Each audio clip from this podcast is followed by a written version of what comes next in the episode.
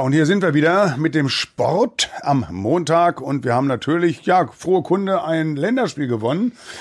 Wobei man, mhm. Philipp, sagt mal, äh, schon davon ausgehen muss, dass man das gewinnt. Aber es war ihm nicht so einfach. Ne? Ja, äh, ich glaube, das letzte Mal war 8-0 ne, gegen Estland. Das ist schon jetzt eine ganz andere Nummer gewesen. Natürlich muss man ja sagen, nach 14 Minuten schon die rote Karte. Emre Can, da ist er ein bisschen unglücklich in den Ball reingerutscht. Ähm, dann ist das schon ein anderer Schnack und auch mit dem Kader, da kommen wir ja gleich noch drauf. Aber ja, war schon, war schon schwer anzusehen, ne?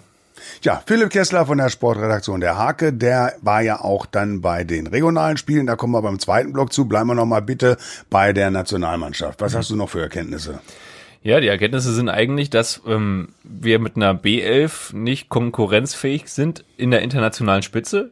Denke ich, da kann man, kann man so mitgehen, ne? Und, ja gut, ähm, ohne Groß, Sané verletzt, Nabri draußen. Genau, und du gehst jetzt schon genau darauf ein, was ich eigentlich sagen will. Wenn dann aber alle da sind, dann äh, kann ich mir das schon vorstellen, dass das ein ziemlich geiler Konkurrenzkampf wird, weil diejenigen, die da sind, hat man ja gestern auch gesehen, aus dem Gündogan, den manche gar nicht mehr auf dem Schirm haben, weil er auf der Insel spielt, äh, von dem aber Pep Guardiola, sein Trainer bei Manchester City, mal eben sagt, ja, das ist der Mann, der ist hier unverkäuflich. Da sieht man auch schon, welchen Stellenwert er hat und äh, der hat ja auch einfach ein, das 1-0 war ein wunderschöner Schuss, äh, das zweite war ein bisschen abgefälscht und dann kommt auch nochmal ein Timo Werner rein, also wir haben schon gute Jungs, ähm, jetzt muss man noch eine gute Mannschaft rausformen ich denke, da ist auch noch genug Potenzial da. In der Tabelle Platz zwei hinter Holland, weil wir im direkten Vergleich verloren haben. Aber ich muss sagen, das sieht gut aus. Wenn wir so durchziehen, äh, kommt ja noch Weißrussland und äh, Nordirland, dann müsste das eigentlich klappen. Ja, ich denke auch. Ähm, die Holländer, wahrscheinlich werden die auch nichts mehr anbrennen lassen. Die haben ja auch einfach eine Wahnsinnstruppe aktuell.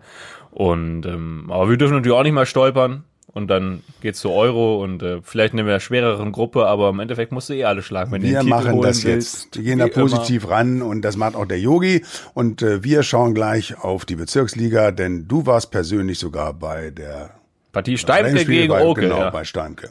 Ja, gleich mehr dazu. Ja, Sport am Montag, dem 14. Oktober mit Philipp Kessler von der Hake und wir gehen zur Bezirksliga und das war ja einigermaßen schönes Wetter. Wie war das Fußballspiel?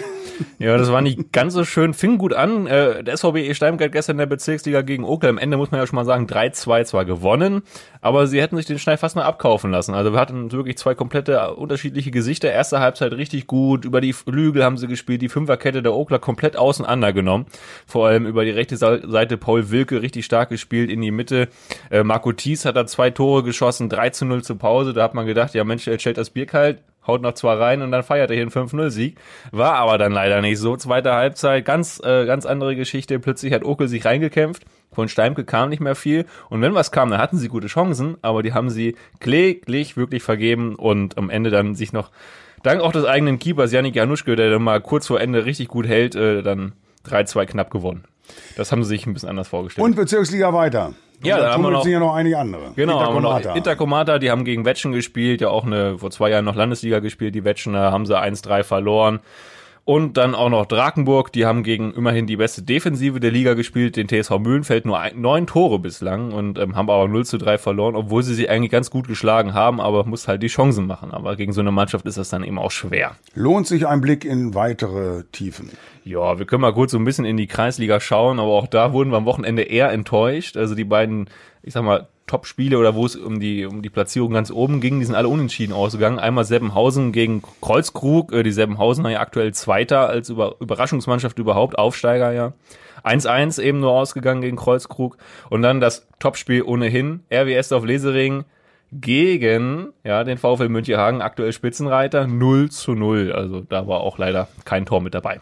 Gut, Dankeschön. Philipp Kessler vom Sport der Hake bei uns im Studio hier bei Radio Mittelweser und bei uns natürlich seid ihr immer gut informiert über alle Ereignisse schlechthin.